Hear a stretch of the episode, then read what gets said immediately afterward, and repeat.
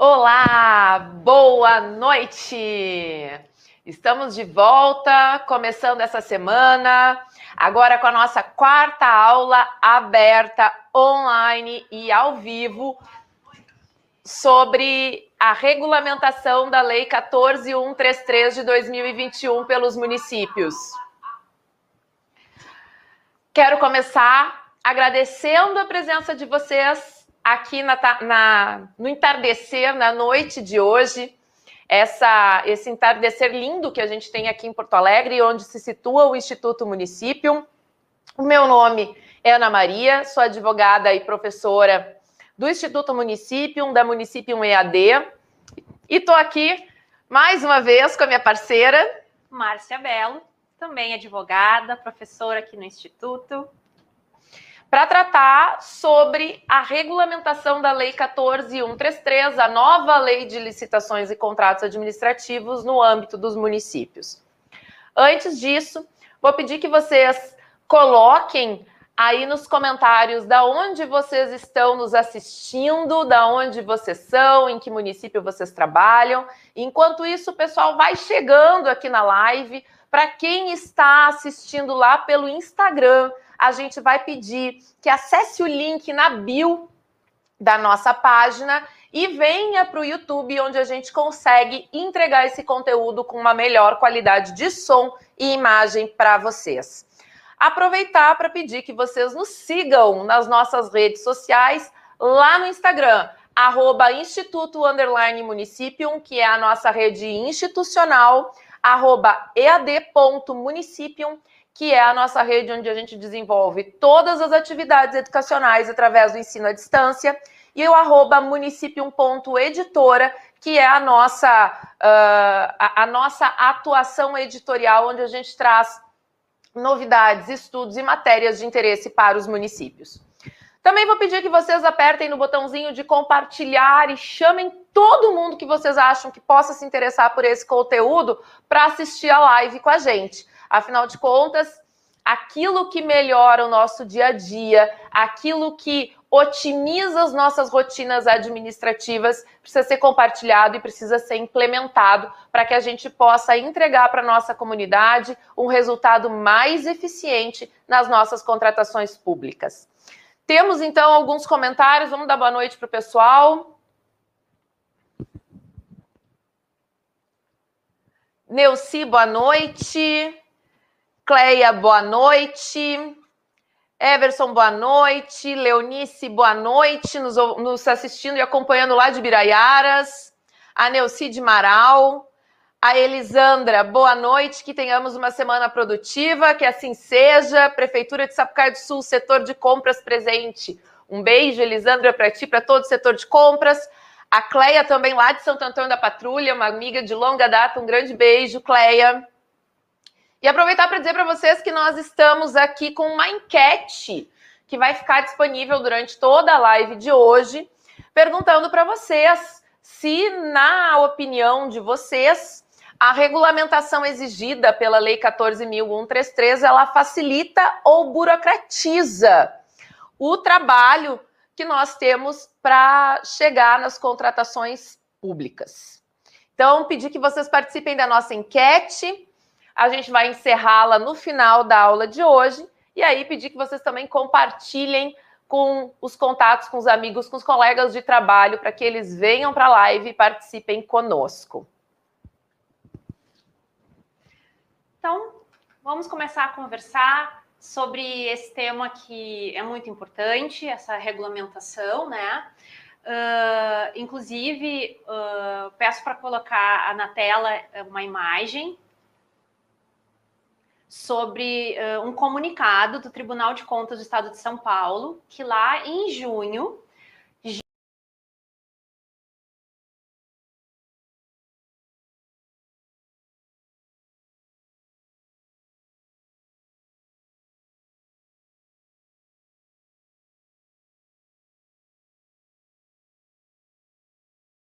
consegui ver as estrelinhas brilhando nos olhos com o limite alargado da dispensa, né? Exatamente em razão das uh, diversas regulamentações que são necessárias para que isso funcione uh, de maneira adequada, porque a gente, embora possa escolher qual regime vai utilizar durante esse período de transição, Uh, a gente não pode só recortar aquilo que nos, nos interessa, né? Então, ok, vamos fazer uma. Quero fazer uma dispensa pelo regime novo, mas eu tenho que estar com o meu planejamento coerente com a nova lei, eu tenho que estar a minha execução de contratos coerente com a nova lei, né? Então eles, olha, vamos avaliar a, ponderação, a, a oportunidade disso, especialmente a partir dessa necessidade de regulamentação. Exato. E o Tribunal de Contas do Estado de São Paulo não foi o único Uh, a tomar providências relacionadas à Lei 14.133. E aí vou pedir que venha para a tela aqui alguns recortes que nós fizemos hoje uh, pesquisando, investigando como que os entes federados estão se preparando para a implementação da Lei 14.133.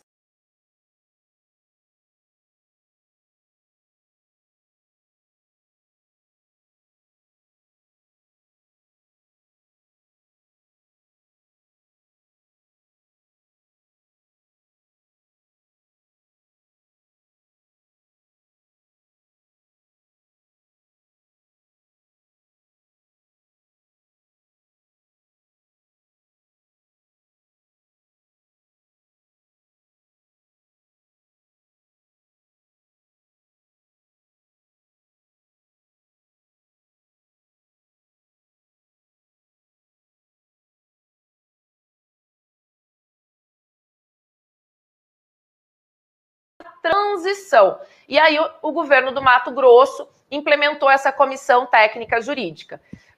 Vamos colocar mais um recorte agora da Procuradoria Geral do Estado uh, do Mato Grosso do Sul,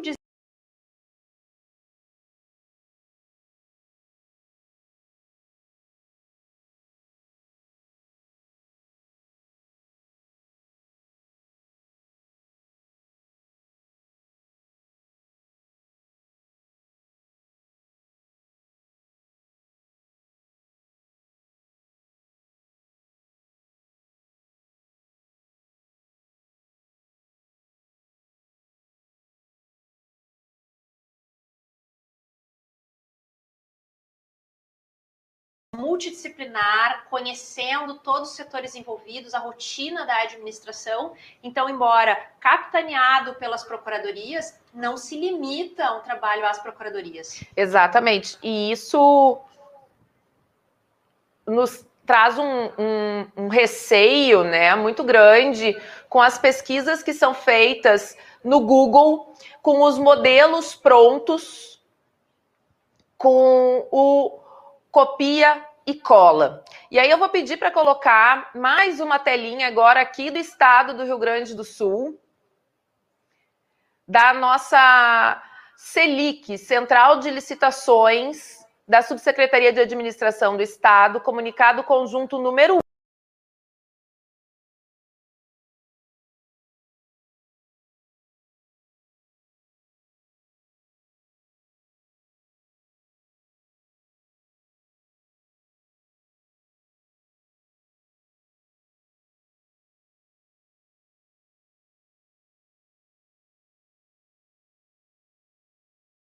estados, exemplo do Mato Grosso, do Mato Grosso do Sul, aqui no estado do Rio Grande do Sul, através da Selic, é a constituição desses grupos de trabalho que, uh, de forma multissetorial, discutem as medidas necessárias para a implementação da nova lei e a partir dessa discussão muito centrada na realidade de cada um desses entes é que é proposta uma regulamentação.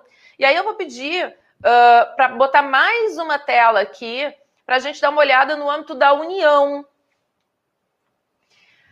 Nessa regulamentação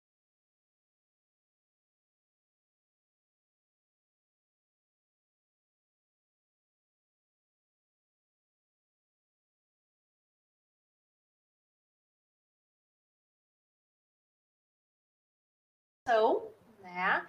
E é interessante que aqui já começa, apesar de ser da União, trazendo né, já uh, terceiros, trazendo os, os, entes interessados, trazendo os particulares, eventualmente, para participar desse diálogo.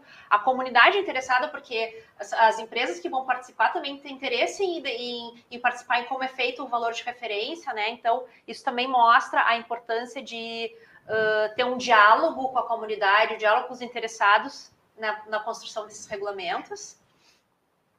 E na linha desse diálogo com os interessados, tem uma experiência muito interessante lá do Paraná. Eu vou pedir que coloque na tela também. A gente destacou aqui uma notícia muito. Até uma recomendação de boa prática, né?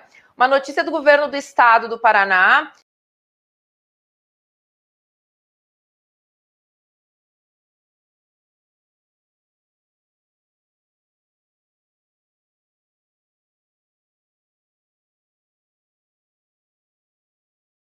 sociedade.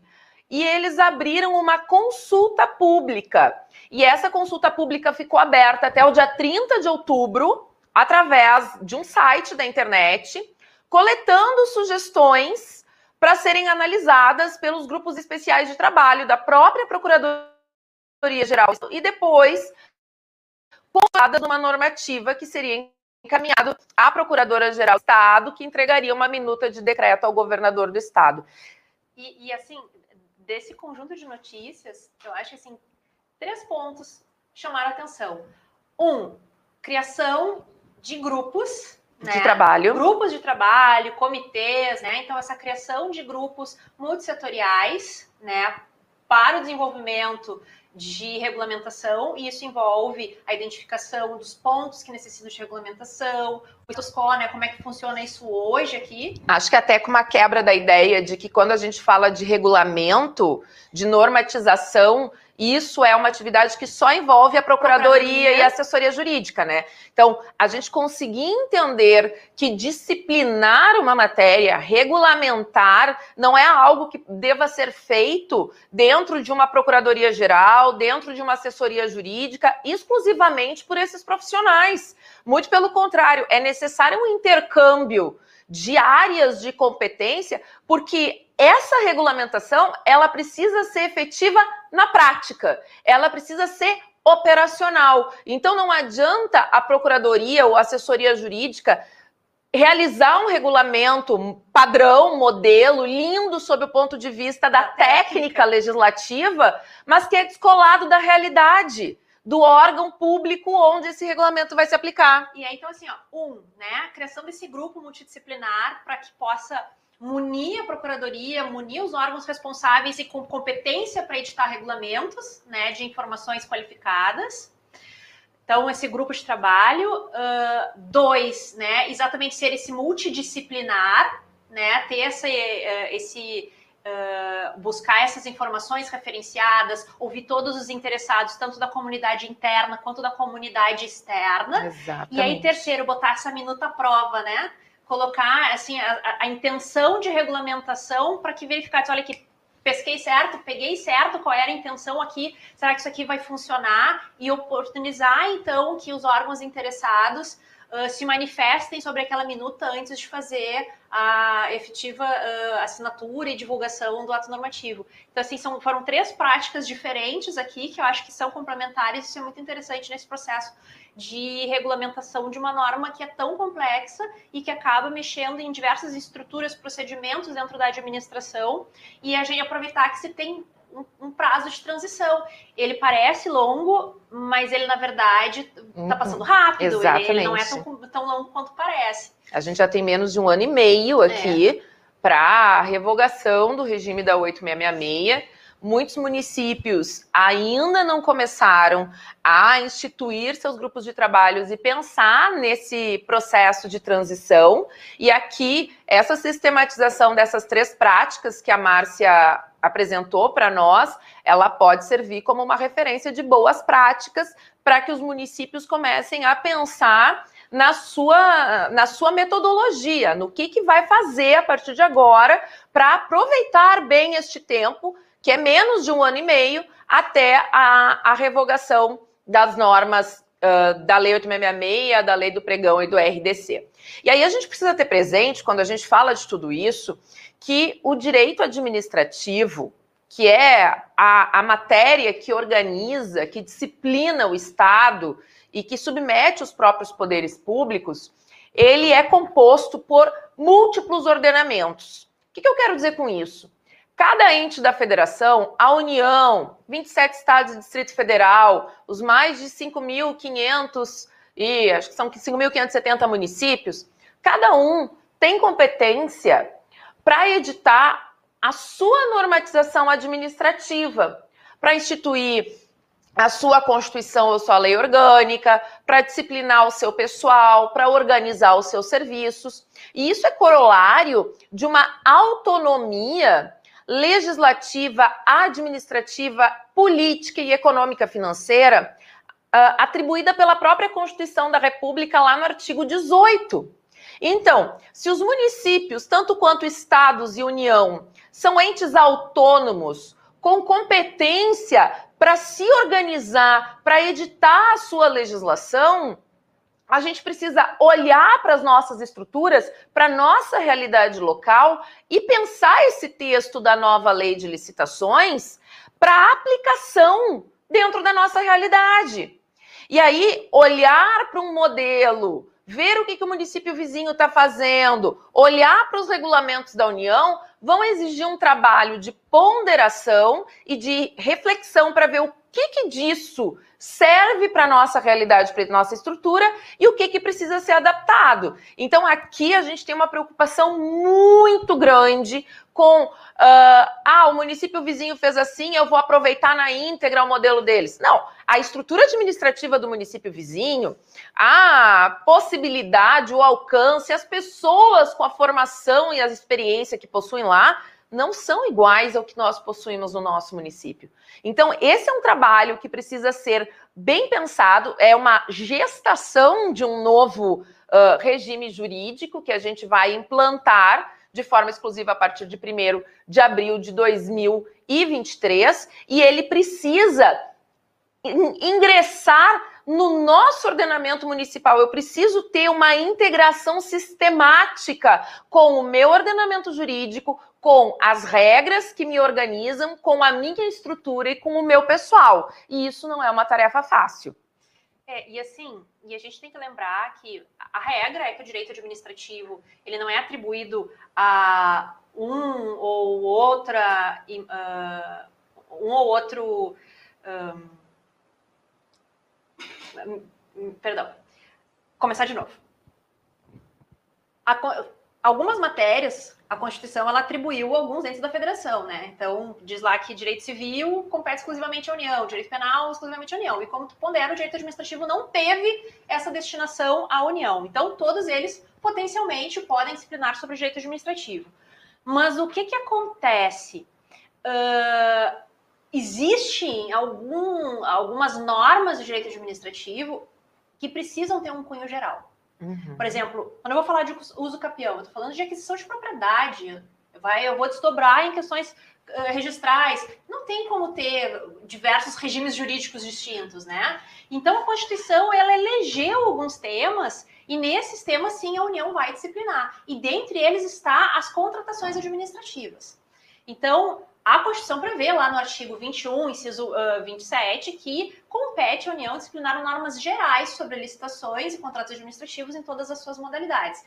Mas a competência da União é disciplinar sobre normas gerais, não retira dos demais entes a competência para disciplinar sobre questões específicas de suplementar essa matéria naquilo que é de interesse próprio, né? Especialmente para operacionalizar aquilo dentro da sua uh, estrutura. Agora, o que, que é delicado é que às vezes eu tenho dentro de uma mesma norma regras que são gerais e outras que nem tanto, e que até na própria 866 uhum. teve ações diretas de inconstitucionalidade, né? Então, assim, uma questão uh, delicada dentro dessas previsões regulamentares é, às vezes, e aí o município acaba congelando, né? É conseguir identificar o que, que é uma norma geral e vai eventualmente pender de um regulamento federal e o que, que efetivamente estaria dentro da sua competência, da sua autonomia disciplinar.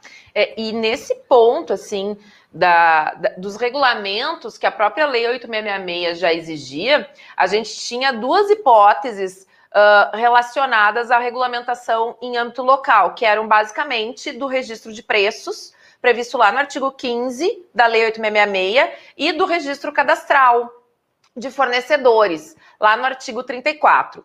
Essas matérias, né, elas exigiam para serem operacionais essa disciplina por cada ente da federação, porque o registro de preços, como a, ah, a, ah, ah, a, ideia de que eu vou ter um cadastro das melhores propostas e para que que isso serve, como que isso se processa no meu município, se eu posso ou não pegar carona no registro de outros entes, ou se eu admito, isso eu precisava disciplinar em âmbito local. Da mesma, forma, da mesma forma que os cadastros de fornecedores. Então, qual é, quais são os documentos necessários que os interessados precisam apresentar para a administração? Qual é o setor competente para fazer esse exame? Quanto tempo para ser dada uma resposta? Se for indeferido o cadastro, como é que o interessado e resignado uh, se opõe contra a decisão da administração? Né? Pensando aqui em, em, situações práticas do nosso dia a dia que podem acontecer. Só que mesmo a Lei 8666, lá de 1993, falando da necessidade de regulamento nessas duas hipóteses, nós acabávamos encontrando muitos municípios que não regulamentavam nem uma matéria nem a outra. E aí eu vou pedir que vocês coloquem aqui nos comentários para gente se lá no município de vocês o registro de preços e o registro cadastral foram regulamentados. E se não for pedir muito, assim, de puxar pela memória de vocês, se vocês lembram do ano ou da década desse regulamento. Então, quando que esse regulamento aconteceu? Ah, eu tenho registro de preços e o regulamento é de 2001. Eu tenho registro cadastral e meu regulamento é de 2010. Então, coloca aí nos comentários para gente poder uh, interagir um pouco com vocês e entender melhor essa realidade que vocês estão nos trazendo. E aí, assim, na 8666, a gente tinha pouquíssimas exigências de regulamento e ainda assim, muitos municípios não faziam tema de casa, né? Exato. Não tinha sequer esses. E aí, logo que veio a, a, a, nova lei, assim, não era nem lei, era o projeto, né? E eu comecei a ler, aquilo começou a me chamar a atenção de conforme regulamento, conforme regulamento, conforme regulamento. Não, mas parei, deixa eu contar isso, deixa eu contar isso aqui. Deixa eu contar quantas vezes tem regulamento. Muito bem, vou lá, dei um Ctrl F, né? Pesquisar. Regulamento. E parei ali. Veio mais de 50. Regulamentos, regulamentação, regulamentar mais de 50 referências à necessidade de uma norma regulamentando para tornar operacional aquelas regras da lei. Então, uh, isso por si só já é uma novidade tremenda uh, para todos os entes da federação, porque a 866 também só tinha aquela previsão de regulamentar de modo geral, né? E especialmente para os municípios que vão ter que ir aprender a, a, usar esse seu poder de essa sua autonomia, essa sua autonomia. E aí assim tem alguns regulamentos que me chamam a atenção, assim, né? Uh, atuação do agente de apoio de contratação. Que é o tema da nossa live de amanhã, inclusive vocês já ficam convidados. Exatamente. Então, assim, né, a atuação desse agente de contratação e todos os agentes públicos, na verdade, envolvidos, né? A atuação de fiscal, atuação de gestor, né? Isso é importante isso tanto que nós vamos uhum. dedicar uma noite a isso, né? Uh, plano de contratação anual, uhum. também isso me chama a, atenção. Uh, o enquadramento dos bens de consumo nas categorias de comum e de luxo, e inclusive esse foi o único momento em que a lei colocou um prazo, né? Isso, olha aqui, isso aqui tem que ser regulamentado por todos e colocou um prazo, e esse prazo já expirou. A União, inclusive, editou o regulamento, né? Editou o regulamento e esse prazo expirou em 28 de setembro. Então, quem não tem já está em atraso com o seu tema tem que, tem que providenciar. Não sei se tem algum outro que tu gostaria de, de, destacar. Acho que os procedimentos auxiliares, né, que é uma, um assunto de amplo alcance, de muito interesse dos municípios. Então, o registro de preços, o cadastro de fornecedores que a gente falava há pouco, o credenciamento. Então, aqui também a lei fala de regulamentação e a pesquisa de preços Né? A gente falou lá na primeira live, se não me engano, eu falei também na live da governança sobre a alteração das regras de orçamentação das contratações públicas. E o artigo 23, quando fala da pesquisa de preços, ele também exige uma regulamentação.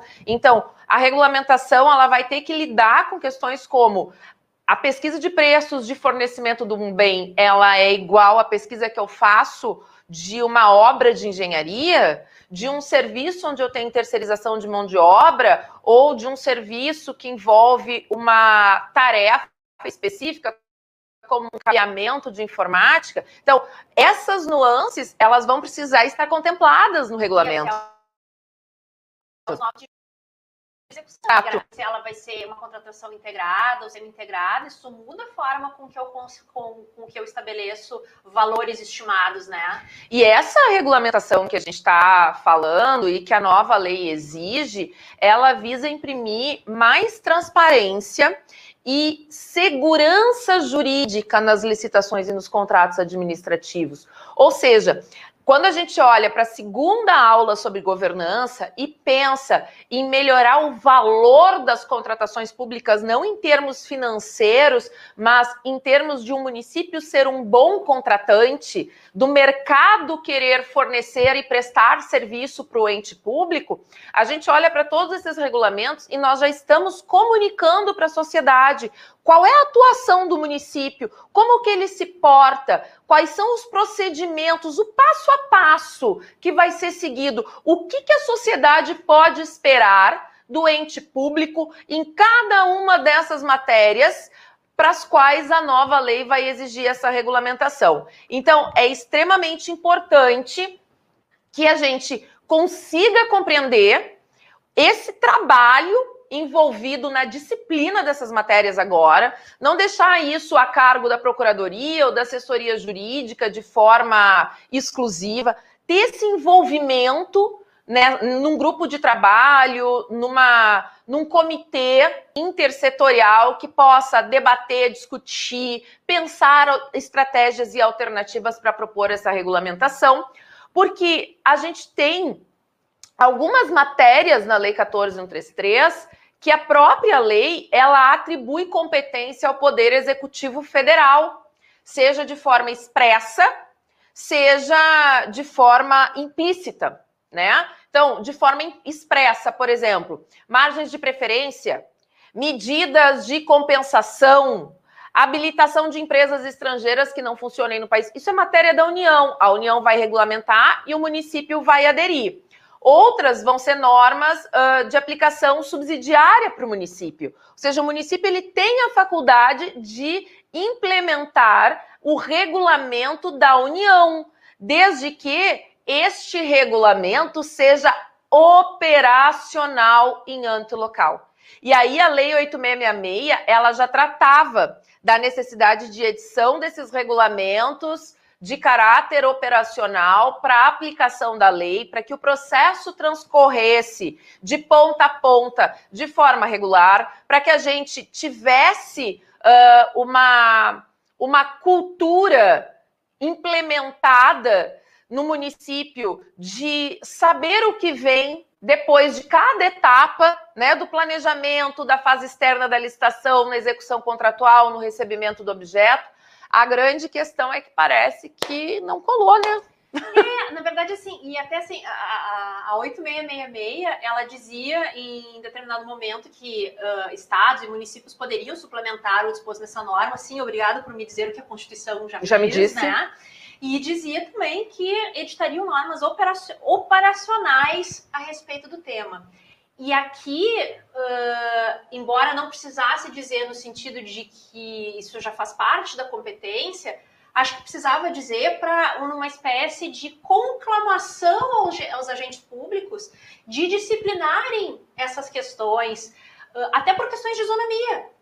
Uh, qualquer particular que pretendesse algum tipo de atendimento dentro desse metaprocesso, entendeu? Alguma relação com a administração, independentemente de quem fosse o servidor responsável pela resposta, o procedimento seria o mesmo. Exatamente. Entende? Isonomia, impessoalidade, mas a administração pública municipal não tem uh, uma cultura de disciplinar essas questões operacionais, seja edição de decretos, instruções normativas, portaria, e não só, eventualmente, um, como. Uh, me foge a expressão até, mas essas questões macros, digamos assim, que nem no próprio uhum. registro de preços, olha, quando pode, quando não pode, né? Essas, mas até de como funciona isso. Quem é o setor responsável? às vezes, ah, me perguntaram aqui se viram um registro de preço do meu município. Uh, que é, o meu regulamento prevê que é possível dar carona. Como é que eu faço para dar carona? Disse, ah, quem é o, quem é o órgão, uh, gest, né, quem é que faz a, a, gestão dessa, desse registro de preço?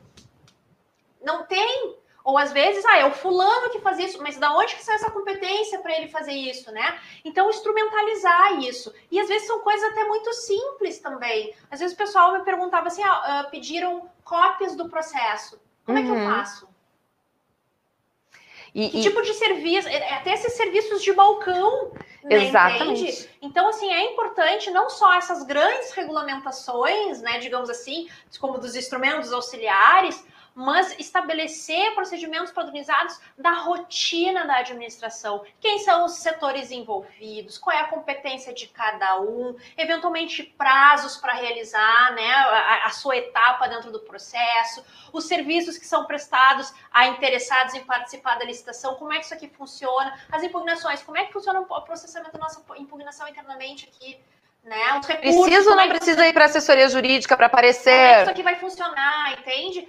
Tornar isso operacional em âmbito local. E uma das uh, uma, uma característica muito comum nos municípios é ter uma pessoa que se destaca em relação à matéria de licitações e contratos. Então, a gente chega lá na diretoria de compras e licitações, no, na, no planejamento, no órgão responsável, e tem um cabeção lá que entende da lei, que é a pessoa mais experiente, que gosta da matéria, que se dedicou, fez curso, estudou. Só que tá tudo dentro da cabeça da pessoa. Isso não foi para o papel, não é uma norma que daqui a pouco essa pessoa se ganha na loteria federal, fica multimilionária e resolve abandonar o serviço público municipal, eu consigo substituir, consigo encaixar um outro servidor que, pegando essas normativas, entenda o passo a passo daquilo que tem que ser feito. E aí eu vou pedir que vocês observem o tamanho do risco que o município se coloca numa situação como essa. Não, e aí o que, acontece? Uh, tem uma série de atribuições, uma série de atividades que são necessárias para que esse processo ele flua, que ele ande. Hum. E se a gente tivesse conflitos positivos de competência, ou seja, todo mundo quer fazer, ah. seria um problema mais fácil de resolver. o problema é que um conflito é negativo. Isto não é comigo. Não faz parte das minhas atribuições. Não faz parte das minhas atribuições. Muito bem, então isso aqui é com quem? Exato silêncio, né? Assim, né? E, e, não raras vezes o embate que se coloca dentro da administração é justamente de um, um setor querendo passar o abacaxi para o outro setor descascar, quando na verdade ambos tem competências específicas e é o trabalho de todos os setores que constitui o conjunto do metaprocesso para a gente chegar no resultado final. Então não é nenhum de forma exclusiva, nem o outro de forma exclusiva, mas são todos interligados, cada um num pedaço. E aqui eu quero chamar a atenção de um outro órgão que a 14133 atribui como sendo linha, a primeira linha de controle da legalidade, da economicidade, da eficiência dos nossos processos de contratação, que é o controle interno.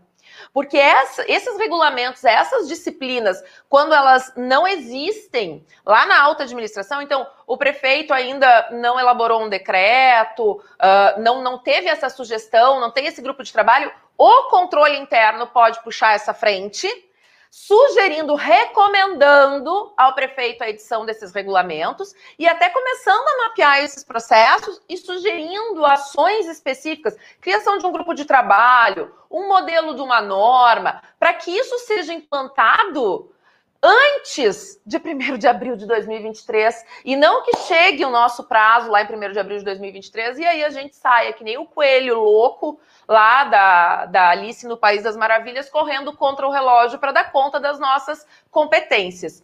Eu vou pedir para colocar aqui os comentários, eu pedi para o pessoal comentar aqui, me responder se lá no município tem ou não tem regulamentação Olha, chegou bastante gente. Olha só.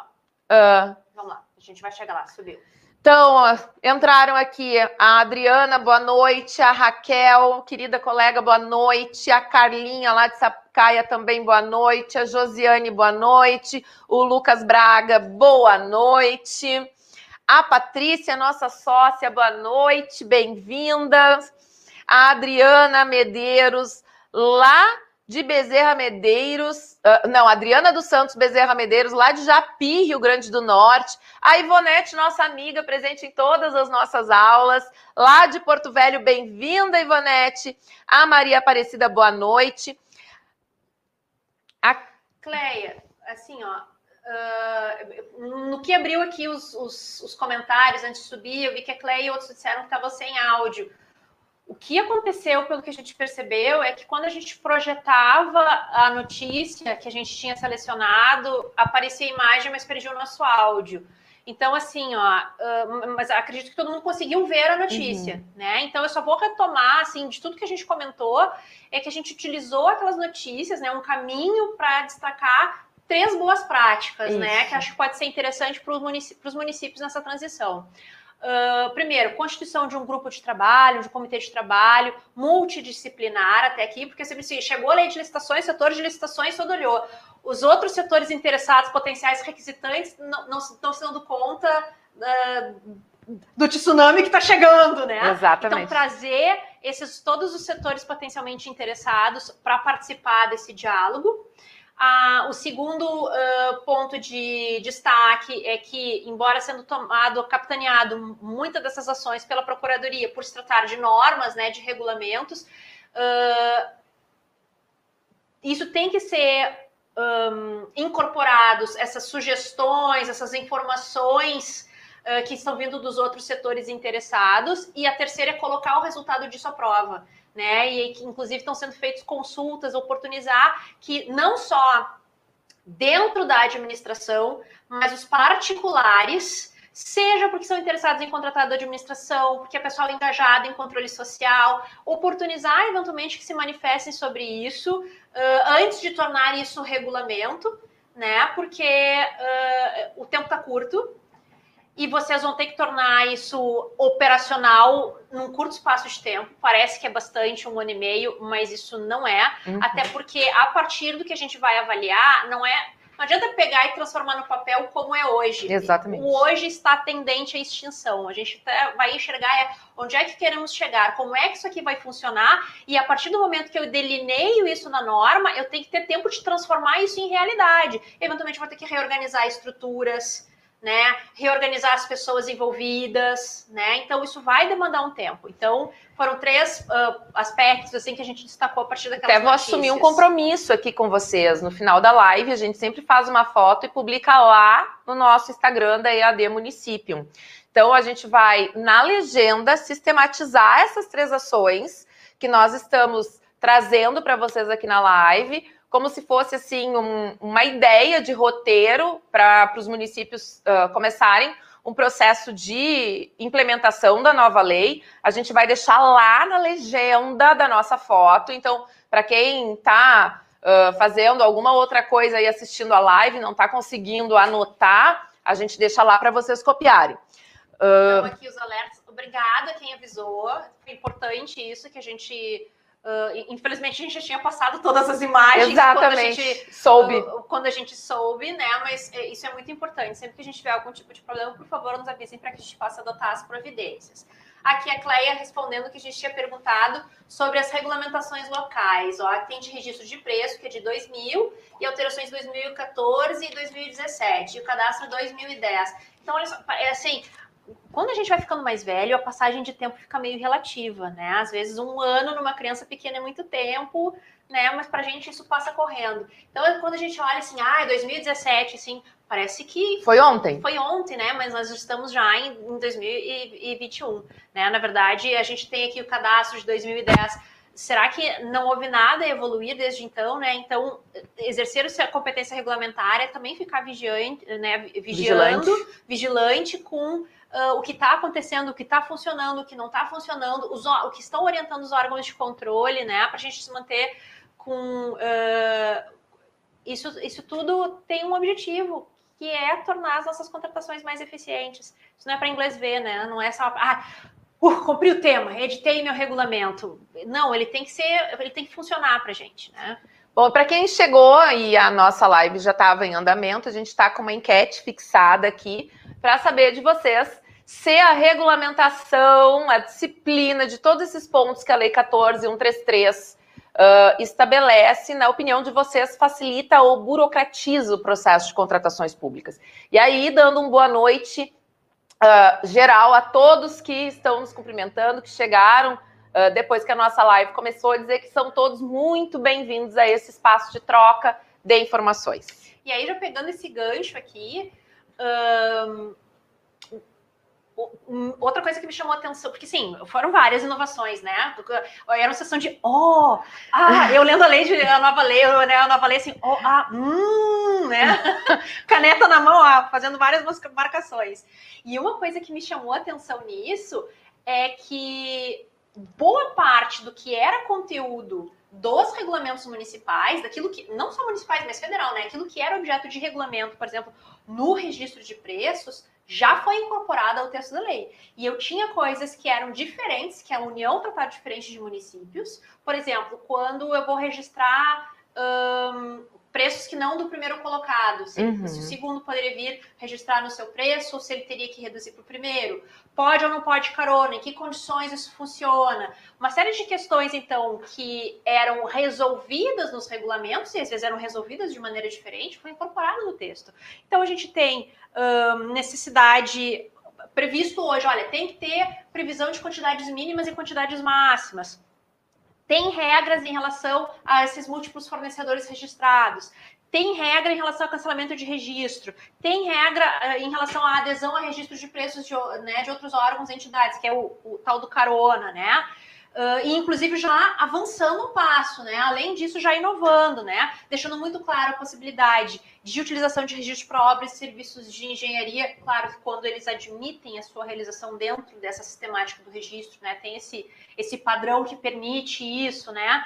Uh, quando, ele, quando ele incorpora tudo isso ao regulamento, primeiro, os municípios vão ter que revisar os seus regulamentos. Uhum de imediato tem que começar um trabalho de, eh, de levantar o que, que eu tenho de regulamentação, apesar de ter pouca exigência no 8666, alguns regulamentos eu tinha.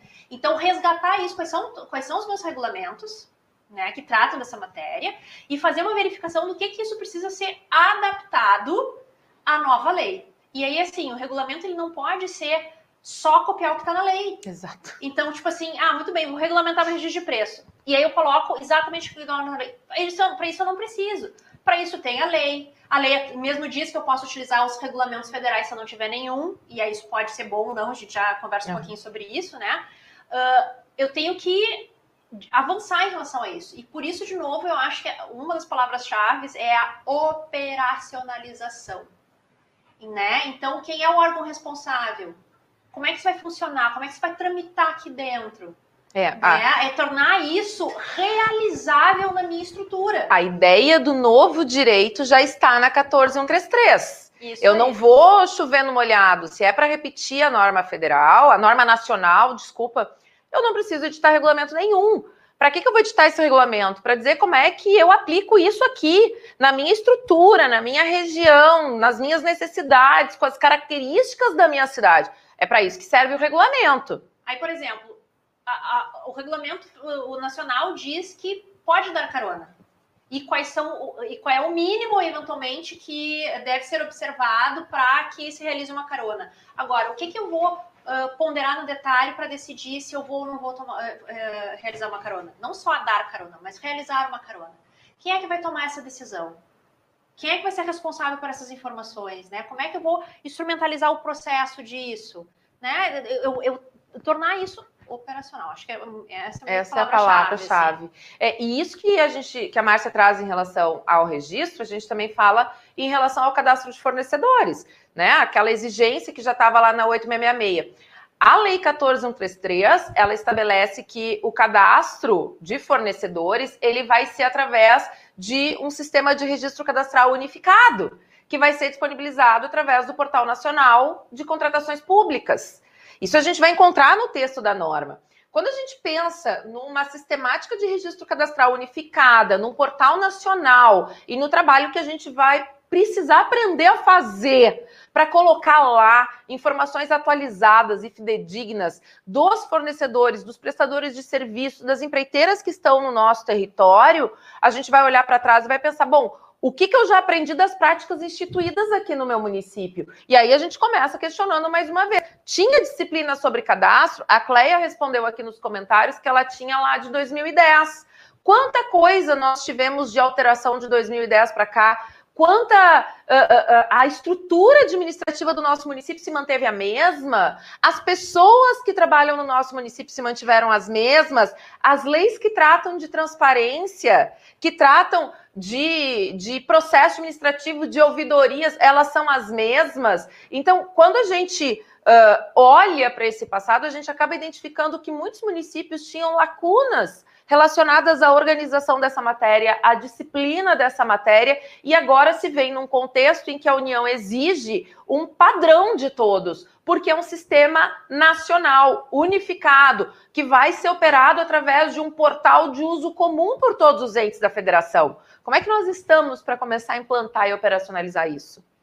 É, e aí, assim, acho que uma conclusão que a gente pode chegar em relação a isso, não estou falando aqui uma conclusão jurídica, né?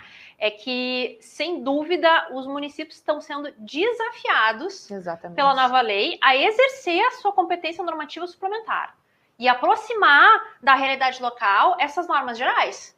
Exatamente, ou seja, né? não é só a lei entrar em vigor e poder uh, ser aplicada, é eu tornar a lei aplicável no meu município. É um trabalho adicional. Bom, então a nova sistemática está aí. Agora eu tenho que olhar para esse texto e pensar como é que eu implanto, qual é a ponte que a gente precisa construir em termos de organização, em termos de competências, em termos de procedimentos, em termos de governança, que foi a temática da nossa segunda aula aberta, nós falamos sobre isso. E acho que vale a pena se destacar que uh, embora possa ter alguns regulamentos que são indispensáveis para a utilização daquela regra, daquele dispositivo, né, da, do que tiver previsto, não há necessidade de edição de algum regulamento para que os municípios utilizem uhum. a nova lei. Isso. Elas não precisam receber esse regime de contratação no seu uh, no seu ordenamento jurídico municipal. É uma norma nacional de licitações, tá? E, inclusive, não diz, olha aqui, se você não, não quiser fazer esse, é, é, esse seu dever, que a lei, como eu disse, a lei, ela desafia os municípios a desenvolver essa competência, você pode utilizar os regulamentos uh, federais. Mas, assim, uh, isso pode parecer uma solução simples, uma solução fácil no primeiro momento, mas será que na hora de executar essas disposições eu consigo?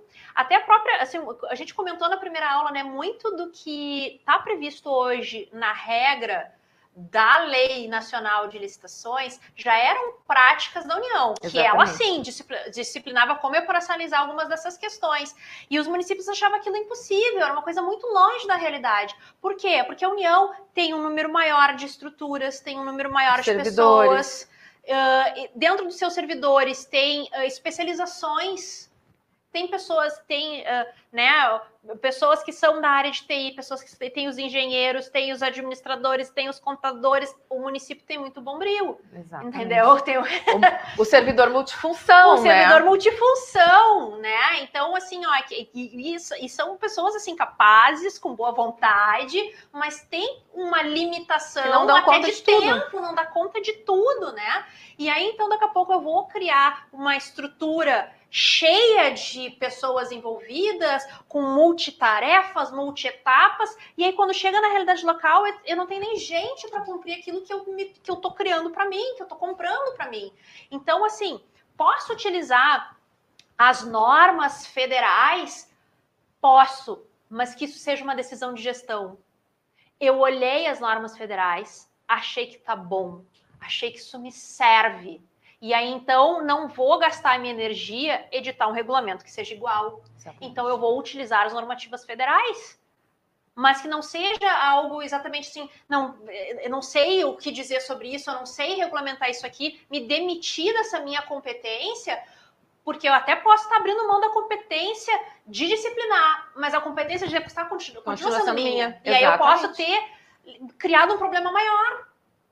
E aí a gente, uh, para conseguir, para ajudar vocês de uma forma um pouco mais efetiva, a gente destacou alguns pontos onde a lei exige regulamentação e que a gente sugere que sejam pensados por esse grupo de trabalho, que sejam avaliados, que sejam considerados nesse momento, para que a gente possa saber efetivamente se aplica ou não a regulamentação da União ou se a gente edita uma nossa. A primeira, uh, a, o primeiro ponto está no artigo 8 lá no parágrafo 3 que fala das regras relativas à atuação do agente de contratação e da equipe de apoio trata do funcionamento da comissão de contratação e da atuação dos fiscais e dos gestores do contrato que tiveram regras uh, mais delineadas na Lei 14133. É a temática da live de amanhã, não quero antecipar aqui o que nós vamos trabalhar na live de amanhã, mas uh, antecipar uh, um pedacinho da nossa matéria para dizer que esse regulamento ele é uh, relevante para garantir, inclusive, o princípio da isonomia e da impessoalidade, permitindo que, independente de quem seja o particular, eu tenha no meu processo um tratamento que é dispensado a todos que participam em iguais condições de apresentação das propostas igualitário. E aí isso coroa também o princípio da segregação de funções que vem agora no artigo 5 Então, aqui a gente precisa de uma norma que estabeleça um, uma, uma gestão por competência, olhando para o perfil, para o perfil do servidor, para os requisitos que a norma coloca como necessários para que o servidor seja destacado para essa função, que a gente atribua as funções delimitando até onde um servidor pode ir, a partir da onde a atribuição é de outro uh, agente público, como é que ele atua em concreto dentro do processo, em que etapa desse metaprocesso o servidor vai atuar, como é que ele interage com outros agentes, para onde que ele encaminha o expediente quando ele tem dúvida, como é que ele vai uh, trabalhar a gestão e a fiscalização do contrato para que a gente delimite essas atribuições e cada um saiba o seu momento de atuar e o que, que precisa fazer. Então aqui a gente tem um regulamento que a Lei 14133 já estabelece como necessário e que a gente vai precisar mais do que nunca olhar para a nossa estrutura e entender quem são os cargos que nós temos criados, quais são os servidores que estão no nosso quadro administrativo para poder organizar tudo isso. É, uh, Outro, acho que vale destaque, é a elaboração do plano de contratações anual. Que é uma novidade. É uma novidade, e acho que é muito interessante, não só para a questão do alinhamento das leis orçamentárias, que às vezes a gente sempre dizia, ah, falava de, de lei orçamentária, a pessoa dizia, isso é que nem novela, devia vir com alerta disso, é uma obra de ficção, né? Exatamente. Isso não pode ser, isso é uma, uma ferramenta de planejamento, isso tinha que realmente estar de acordo com a realidade, né? Então, além de auxiliar na elaboração e no cumprimento das, das normas orçamentárias, até que a gente também mencionou que, que, a gente tinha um problema que acabava causando fracionamento, né? Às vezes as contratações de uh, multas, múltiplas secretarias interessadas e que a gente tinha fracionamento, pedidos reiterados, repetição de processos. Então, tu ter um plano de contratações anual, ele efetivamente resolve uma série de problemas que a administração enfrenta hoje. Exatamente. Mas aí eu tenho que ter regras a respeito disso, né? Da, da competência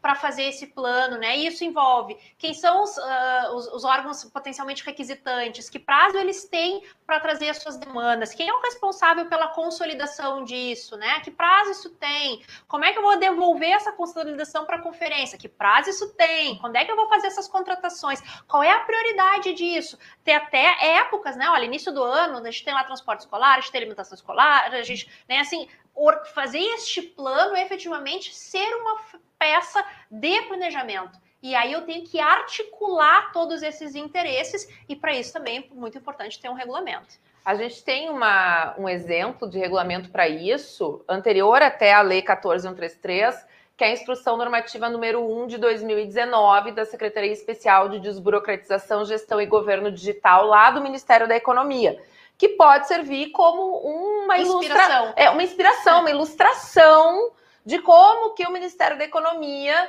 disciplinou esse planejamento anual das contratações públicas. Mas aqui é algo que a gente vai precisar olhar para as nossas necessidades, para a nossa estrutura e ter como uma diretriz a ser seguida ao longo de todo o ano para a organização dos nossos processos. Até porque a capilarização da União é muito maior, né? A desconcentração da União descentralização e desconcentração da União é muito maior do que os municípios. Então, assim, é aquilo que a gente diz, a ideia não é pegar aquilo, copiar, ai, ah, tem o meu regulamento, mas eu não sei usar. Aí Exato, não adianta. Exatamente. É melhor um regulamento muito mais simples e que eu cumpro do, do que... que... um regulamento bonito e que eu não cumpro, porque daí, além do problema de eu criar um problema de não estar cumprido a legislação de licitações, o tribunal vai apontar dizendo que eu estou deixando de cumprir norma hum, municipal. Exatamente. Né? Eu, eu, vou, eu vou aumentar o meu problema em vez de resolver. E ainda pensando nessa ideia de otimização dos processos de contratação, que vem com a ideia do planejamento anual, a gente tem no artigo 19 a previsão dos catálogos eletrônicos de padronização de compras, serviços e obras, admitindo-se que sejam utilizados os catálogos do Poder Executivo Federal. Mas aí também a gente vai ter que olhar para essa padronização feita pela União, para aquilo que usualmente o município precisa uh, adquirir, precisa contratar e verificar se o critério que a gente vai utilizar como tipo de julgamento da licitação, a documentação que vai ser exigida, está de acordo com essas necessidades que o município apresenta em loco. Então, aqui é mais uma, uma passagem da lei que prevê essa necessidade de regulamento. Diga. Não, e é importante a gente sempre, quando a gente vai estabelecer uma regulamentação, a gente tentar simular isso acontecendo na realidade. Exato. E por isso que é bom utilizar esse período de transição. É, ok, acho que o regulamento é esse. Tentar criar cenários, tentar simular situações. Até porque, às vezes, por exemplo, assim, ó. Uh, tem um catálogo maravilhoso de contratação, mas ele não conversa com, com o sistema de pregão eletrônico, por exemplo, que eu utilizo. Aí eu vou ter que digitar tudo. Ah, é, é, uh, eu tenho que tornar isso funcional de ponta a ponta, entendeu? Quais, quais as referências que eu utilizo, de onde está saindo essa, essa, uh, esses meus padrões, isso aqui, como é que eu vou utilizar como ferramenta, isso aqui vai ter que comunicar com que outros regulamentos, com que outros instrumentos que eu utilizo. Opa, aqui não funcionou. Ah, eu fiz um catálogo completamente novo, maravilhoso, tudo aquilo que eu desejaria nas minhas contratações. Mas aí eu utilizo lá, eventualmente, o, o sistema de pregão da União e para utilizar um catálogo que não seja da União, eu tenho que solicitar para eles inclusão, eu tenho que fazer isso manualmente e aí vai criar um, algo que eu pensei que ia me resolver e vai me criar um problema, uhum. ou o contrário, né? Então, tento realmente tentar simular essa, essa utilização e começar a eleger, isso a gente vai falar lá na, na última aula, né? Eleger alguns processos que eu já tenha certa familiaridade, com, com, com o assunto, né? Que, que o planejamento já, já esteja um pouquinho mais dominado, para a gente começar a se aventurar na nova lei e começar a testar esses nossos regulamentos, essas nossas ferramentas para ver se elas estão funcionando. E aproveitar esse prazo até 1 de abril de 2023 para testar se essas, se, assim, para instituir um grupo de trabalho, regulamentar e testar essas ferramentas para ver se elas funcionam porque aí a gente também consegue fazer os ajustes necessários num tempo mais reduzido e não deixar para pensar nisso lá em 2023, quando então, bom, eu só posso aplicar a nova lei. Ah, mas aí eu identifiquei que eu tenho um problema com o sistema. Ah, não, mas aí eu identifiquei que esse meu regulamento não vai dar certo. Ah, pois é, eu disse que eu ia aplicar o da União, mas na prática não consegui. Então, esse é um período que nós temos para aprender fazendo. É, e assim, a gente tem muitos anos, mais de década, né? E vamos deixar assim. Obrigada. Deixar assim, né? Uh, às vezes fazendo uh, minutas de regulamentações, minutas de editais, minutas de contrato, e como uma coisa vai alimentando a outra, né? Então a gente às vezes faz a minuta de regulamento, é muito bem, agora eu vou fazer um, um, um, edital coerente com essa regulamentação. E aí, quando a gente começa a fazer o edital, a gente começa a problematizar. Exato. E a gente, hum, tive uma outra ideia, volta. Né? E, e isso é importante que a administração ela vai utilizando e ela vai tendo as suas impressões e a ter caminhos e dentro desse grupo de trabalho, né, envolver controle interno, etc, ter caminhos para que os usuários tragam de volta a informação de como está sendo a implementação, do que está funcionando e o que, que não está funcionando, seja porque o que a gente previu não está bom, ou porque a gente deixou de prever algo que é importante. Isso aí. Quarto ponto, a gente ainda tem uh, a previsão lá no artigo 20 da definição de limites para o enquadramento de bens de consumo nas categorias comum de luxo. Então, a Márcia falou antes, né? A regulamentação dos itens de luxo tinha um prazo de 180 dias a partir da publicação da Lei 14133. Esse prazo se foi.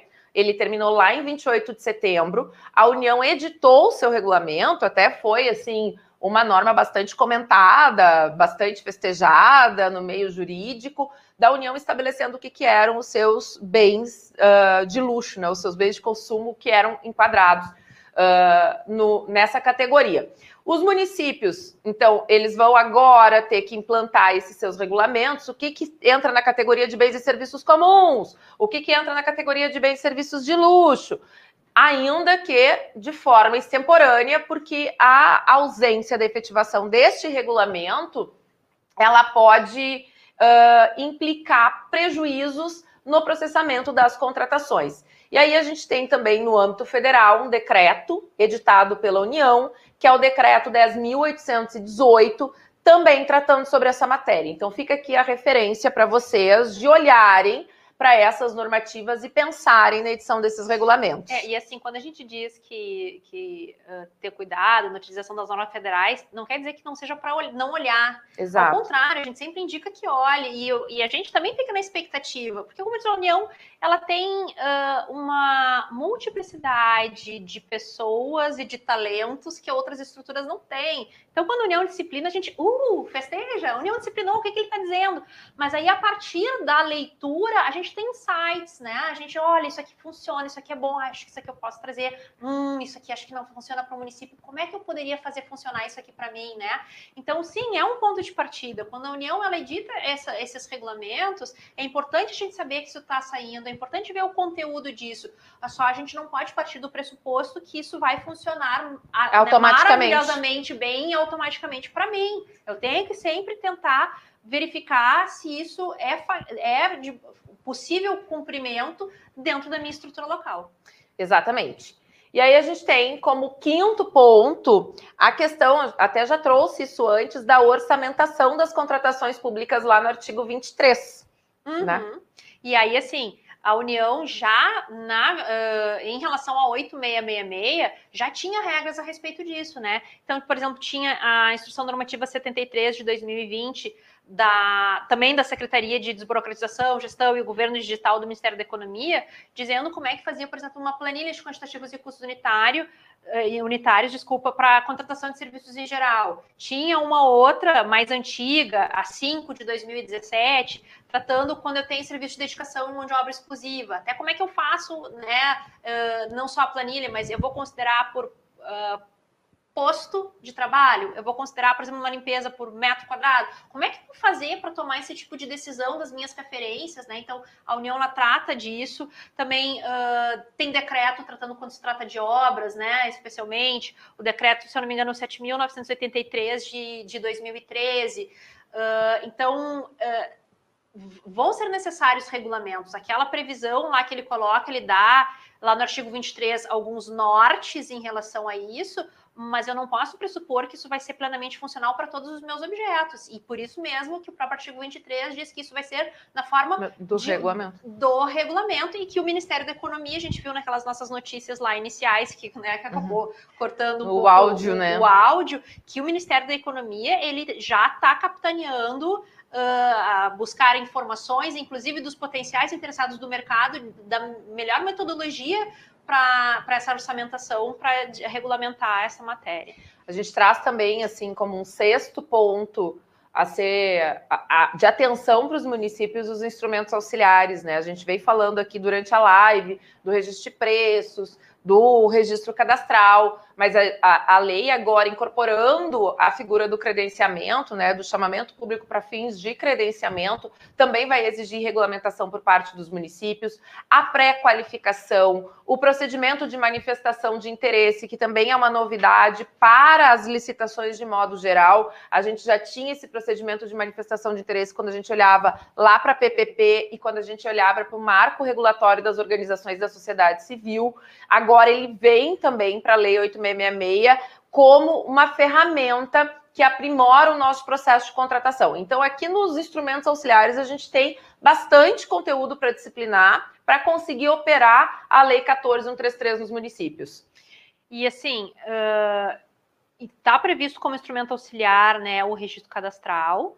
E embora, a Ana Maria tinha comentado, né, que tem alguns momentos que a lei ela diz espe especificamente regulamento editado ou aprovado né, pelo Poder Executivo Federal, outras vezes não diz, mas pelo seu conteúdo, a gente acaba precisando de uma uniformização, né? E aí, então, a partir do momento que eu tenho um sistema unificado de cadastro de fornecedores, alguma norma nacional vai ter que ter. Né? Alguns parâmetros vai ter que ter, até porque a lei coloca também como critério de desempate, por exemplo, aquela avaliação dos fornecedores também pendente de um regulamento. E isso vai ter um impacto muito significativo em toda a atuação da administração pública, não só daquela que está operando e atuando concretamente naquele, na, na, atuando naquele contrato em específico. Então, assim, algumas normas gerais sobre isso se tem expectativa, ainda que essas normas gerais possam prever que tenha uh, autonomia para realizar esses procedimentos. Então, tem, poderia ser diferente, porque eu tenho que organizar a minha estrutura, eu tenho que me auto-organizar, né? De como é que isso vai funcionar em âmbito local, mas com padrões mínimos para que eu possa tornar isso unificável dentro do, do portal. Então, isso com certeza, assim, acho que é em, uh, em breve teremos alguma norma geral regulamentar sobre isso. Bom, pessoal, a conclusão disso tudo, né? Assim, então a gente está vendo aqui vários pontos em que a lei exige. A conclusão é um processo de contratação mais técnico, né? Que separa, como a gente viu lá na primeira live, regras de compras, dos serviços em geral, dos serviços em geral, das obras e dos serviços de engenharia, que ganha, né, em corpo dentro de um auto administrativo, ele também vai exigir uma maior necessidade de regulamentação e os municípios vão entrar nesse universo de olhar para o texto da nova lei, olhar para a sua realidade e dizer como que faz essa ponte entre o direito previsto na 14133 e a aplicação em âmbito local. Fato é que a disciplina, a exigência desses regulamentos está aí. E aí eu vou ver, vamos ver como é que ficou a nossa enquete. Como é que ficou a nossa enquete? Olha, 64% dos participantes acham que essa regulamentação exigida pela Lei 14133 facilita nos, uh, o processo de contratação e 36% uh, opina pela burocratização? Bom, é fato que quanto mais regulamento, mais quanto mais a gente desce ao detalhe da aplicação normativa, a gente cria uma burocracia, né? A gente aumenta em termos de burocracia, em termos do que, que os nossos licitantes, do que, que a nossa comunidade, do que, que a nossa estrutura precisa conhecer, precisa observar para o transcorrer dos nossos processos. Mas a gente também ganha em segurança jurídica. Certamente. Uh, vou pedir só para descer aqui o, o, os comentários para a gente ver o que, que a gente ainda tem aqui. Bom, o Luiz Stout, procurador de Rolim de Moura, boa noite. O Sérgio César, boa noite. Procurador de Presidente Médici. Cleia, professoras, o Portal Nacional de Compras Públicas, onde faremos a alimentação das informações, ainda estava em teste. Vocês têm conhecimento de previsão para tudo? Não, até porque, como a gente viu, assim, é, é, ainda está num processo também da União de regulamentação de todas as funcionalidades que esse portal vai ter. Porque uh, para que o portal ele se torne completamente operacional, eu tenho que ter não só as questões de infraestrutura, né, de tecnologia, mas também de regulamentação do cenário próprio para isso, né? Então, não tenho essa informação de quando, qual é a expectativa. Eu diria assim, até 1 de abril de 2023. 2023. Essa seria a expectativa, né? O Alessandro aqui uh, dizendo, comentando show a live. Muito obrigado, Alessandro. O Alessandro está participando desde a primeira live. Abriram a caixa de Pandora. Então, abriram a caixa de Pandora e a última a sair foi a esperança. A esperança de que todos esses, por isso que a esperança é a última uh, que morre. A ideia é que, né, a partir então dessa abertura dessa caixa de Pandora, a gente consiga disciplinar tudo que dela saiu com a esperança de que os nossos processos tramitem melhor, né? Sejam mais efetivos. Não, e assim, a ordem que a gente colocou das nossas lives tem uma lógica. Exato. Talvez uma lógica só na nossa cabeça, né, Ana Maria? Mas elas têm uma lógica. Não, elas têm uma Não, lógica têm didática, lógica. para com isso. Não, tô brincando. E aí, assim, ó, a última live, se vocês prestaram atenção no tema, é a implementação da lei nos municípios tá? Então, assim, a gente está abrindo, abrindo, abrindo, mas a gente quer dar algumas costuras depois. É óbvio que assim uh, não se vai em uma hora resolver né, todos esses problemas, nem teria como. Mas a gente quer conversar sobre isso, a gente quer conversar sobre essas dificuldades, algumas etapas, algumas boas práticas, né? De como caminhar para a implementação do município para não deixar tudo para 2023, não. Tu fala que em uma hora não dá para tratar de tudo isso como se a gente fizesse live de uma hora, né? A gente até bota como meta. Nossa live vai durar uma hora, mas a gente não consegue parar de falar. É muito conteúdo. Não, e ó, obrigado por ficarem até o fim com a gente. A gente é. teve isso que eu não me embora eu esteja olhando para tela, eu não me sinto falando sozinha em momento nenhum. É, até vou pedir assim, já que vocês ficaram até aqui com a gente, clica no botão de curtir dessa live aqui para o YouTube entender que essa mensagem é relevante e entregar para mais gente ainda, para mais gente poder entender essa caixa de Pandora que a gente está abrindo aqui com as matérias de regulamentação. E agradecer também o Luiz Stout, que está parabenizando pela live, dizendo que ela é muito produtiva. Luiz, muito obrigado. A gente está aqui para compartilhar essa informação com vocês, para tentar tornar a implementação da Lei 14133 mais fácil uh, no dia a dia, mais fácil na prática para vocês. Então, muito obrigada por estar aqui conosco, por participar e ainda nos elogiar, né, Márcia? É. e para finalizar aqui a nossa live, a gente trouxe um parecer da AGU deste ano, que é o parecer 2 de 2021, quando ele fala dessa matéria sobre regulamentação. É, na verdade, assim, ele, ele traz de várias questões relativas à utilização da nova, da, da nova, lei de licitações. E aí ele diz que, de um modo geral, assim, não é, são obrigatórias algumas das regulamentações para o uso da lei, como a gente já falou. Então, ele, por exemplo, diz: olha, se eu não tenho um regulamento de gestão e fiscalização de contratos, não significa que eu não possa utilizar a norma. Só que aí eu vou ter que ter lá no meu edital como um anexo, por exemplo, os procedimentos a serem utilizados para fiscalização e gestão. Então, eu vou ter que ter um trabalho, já que eu não, não, não tenho uma norma geral, eu vou ter que fazer um corpo a corpo, digamos, ali nas minhas, nas minhas contratações, de estabelecer como é que isso vai funcionar de maneira adequada. Mas aí chama atenção, né, Ana Maria? em determinados enunciados da ementa desse Exato. parecer que casa com a nossa lógica de... de apresentação das lives. Exato. Então eles trazem lá especificamente sobre o assunto que nós estamos tratando hoje, nos itens 7, 8, 9, 10, matérias que necessitam regulamentação e o que, que eles entendem como possível de ser aplicado na nova lei uh, sem a regulamentação.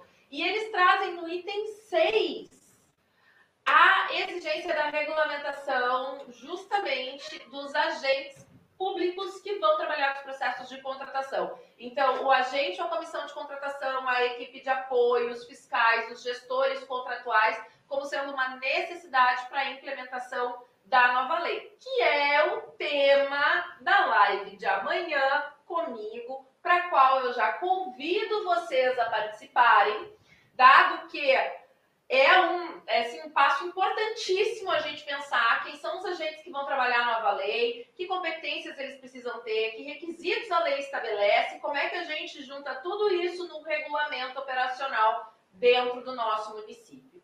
E aí a gente quer agradecer muito, muito a participação de vocês.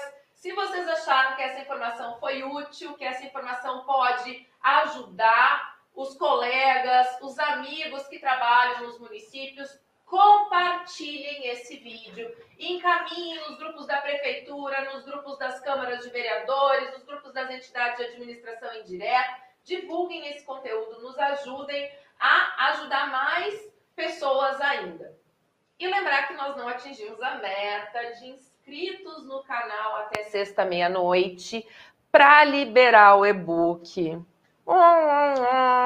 Nós fizemos o e-book, a gente quer liberar o e-book. Então, o fato da gente não ter batido a meta na sexta-feira não vai impedir que vocês acessem todo esse conteúdo, porque ele é um e-book sobre a implementação da Lei 14133 nos municípios. Então, isso que a Márcia disse, de costurar o assunto de todas essas lives num manual, num guia prático, para permitir que vocês, então, tenham todo esse conteúdo sistematizado, sabendo, bom, terminei esse curso online gratuito através do YouTube, agora eu tenho em mãos um material prático que vai me ajudar a resolver o problema. Nós estamos pensando em qual meta a gente vai implementar se vocês quiserem sugerir algumas metas lá no nosso Instagram, né? Depois de curtir a nossa fotinho e pegar a colinha que a gente vai deixar na legenda dos três, uh, das três ações que a gente uh, viu aqui nas notícias, nas nossas pesquisas, que podem ajudar vocês na implementação da lei. Mas, de antemão, a gente já está pensando aqui em chamar pelo menos 100 pessoas para participarem da nossa última live e aí, se a gente chegar nessas, nesses 100 espectadores, nesses 100 internautas fazendo essa audiência aí com a gente na nossa última live, que é do dia 17 de novembro, depois do feriado, tem tempo para compartilhar, tem tempo para convencer as pessoas, para chamar, para insistir na importância desse assunto. Aí a gente libera o e-book para vocês. E eu lancei um desafio na nossa última live e que eu estou esperando ainda também mais informações, que é que eu, eu, eu, realmente, assim, nós gostaríamos de conhecer vocês, né? A gente gosta disso, a gente gosta de ver as pessoas. Então, se vocês se sentirem à vontade, registrem o momento que vocês, o momento de vocês acompanhando as nossas lives. E como eu disse, vale pijama, vale de copo de cerveja na mão, vale com, vale com o filho no colo, né? A gente aprende como dar. E nos contem uh, como é que vocês gostam de acompanhar cursos EAD. Né? Exatamente. Né? Como é que vocês gostam? Como é que vocês fazem? Ah, é em casa, ah, eu fico até mais tarde no trabalho, eu, ve, no, eu gosto no computador, eu gosto no celular, né? Nos contem um pouquinho sobre isso, de como é que vocês fazem. Se se esse horário tá bom para vocês, se vocês gostariam de um horário diferente. Uh, por favor, nos tragam, nos tragam essa informação de nos deem esse feedback. E não esqueçam daí de nos marcar, né? Lá nas nossas redes sociais. Exatamente. Lembrando, no Instagram, Insti arroba Instituto Underline Municipium, arroba ead.municipium, arroba municipium.editora. Nosso canal aqui no YouTube, a gente pede que vocês deixem o like de vocês no vídeo, que compartilhem com quem vocês acham que pode se interessar por essa informação e se inscrevam no nosso canal, ativando o sininho para serem notificados quando nós publicarmos novos vídeos. E a partir de agora também estamos no Spotify.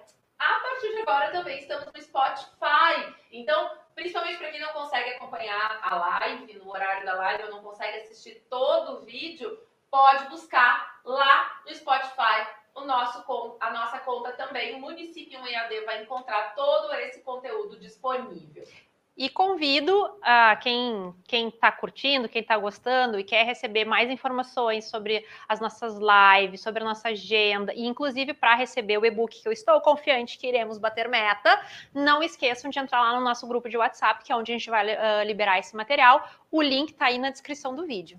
Gente, muito obrigada pela audiência de vocês pela interação, pelos likes, compartilhamentos, por responderem os nossos questionamentos. Assim, a gente não se sente, a gente, a gente tenta trazer para esse ambiente, um ambiente da sala de aula que a gente tanto gosta. Então, nosso muitíssimo obrigado pela audiência e pela interação de vocês. Isso nos deixa extremamente satisfeitas e felizes e nos motiva a continuar nesse trabalho propagando informação de interesse dos municípios através das redes. Muito obrigada e boa noite. Boa noite. Até amanhã.